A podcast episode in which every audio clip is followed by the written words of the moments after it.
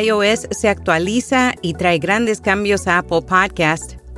Spotify lanzará un feed verticalmente al estilo TikTok. ¿Y qué tan importante es el contenido basado en la personalidad para el éxito de los podcasts? Yo soy Araceli Rivera. Bienvenido a Notipod Hoy. Notipod Hoy, un resumen diario de las tendencias del podcasting. El audio cristalino de nuestro podcast diario Notipod Hoy es traído a ti por Hindenburg. Oír es creer. Prueba la herramienta de reducción de ruido de Hindenburg gratis durante 90 días y recibe un 30% de descuento en una suscripción anual. Haz clic en las notas. iOS se actualiza y trae grandes cambios a Apple Podcasts. La compañía estadounidense acaba de lanzar la primera versión beta de iOS 16.4, la cual ofrecerá nuevas funciones en su aplicación de podcast.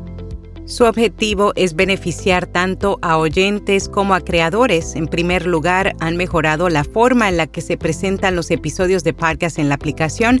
Ahora cuando un oyente siga un programa que es parte de un canal, este aparecerá en una nueva sección de biblioteca.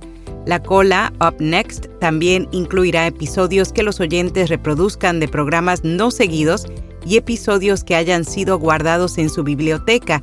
Asimismo, las partes Up Next y Browse llegarán a CarPlay para que los conductores puedan explorar nuevas recomendaciones de podcast. Esta actualización también está dirigida a los creadores, quienes recibirán análisis más precisos de proveedores de alojamiento y servicios de podcasting de terceros. Los datos pueden proporcionar información sobre cómo los usuarios descargan y escuchan episodios de podcast. Spotify lanzará un feed verticalmente al estilo TikTok en un esfuerzo por atraer más oyentes de la generación Z y mejorar el descubrimiento. La plataforma renovará su apariencia. Entre sus últimas actualizaciones se encuentra una página de inicio vertical que se puede deslizar. Según el medio Bloomberg, la actualización será similar a la funcionalidad de TikTok, por tanto, en lugar de de seleccionar entre una larga lista de carruseles con portadas estáticas, la interfaz permitirá a los oyentes deslizarse a través de recomendaciones de contenido que se reproducen automáticamente.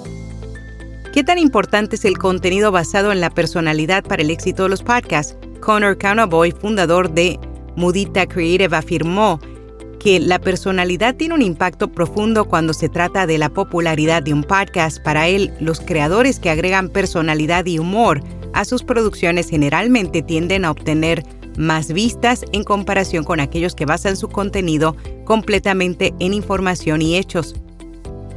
RSS.com es almacenamiento de audio ilimitado, distribución automática a los principales directorios, monetización, análisis de multiplataforma, un sitio web gratuito y más.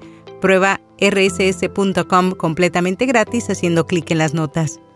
Una encuesta realizada por Advertiser Perceptions reveló que poco más de la mitad de los anunciantes dicen que sus presupuestos publicitarios este año serán los mismos que en 2022 mientras que el 30% asegura que aumentarán. También se conoció que el 22% de los compradores encuestados están invirtiendo más dólares en audio digital y en streaming. Instagram presenta la función canales de transmisión. La plataforma anunció su nueva herramienta de mensajería con la que los usuarios podrán crear todos los canales que quieran y compartir fotos, videos, textos y notas de voz.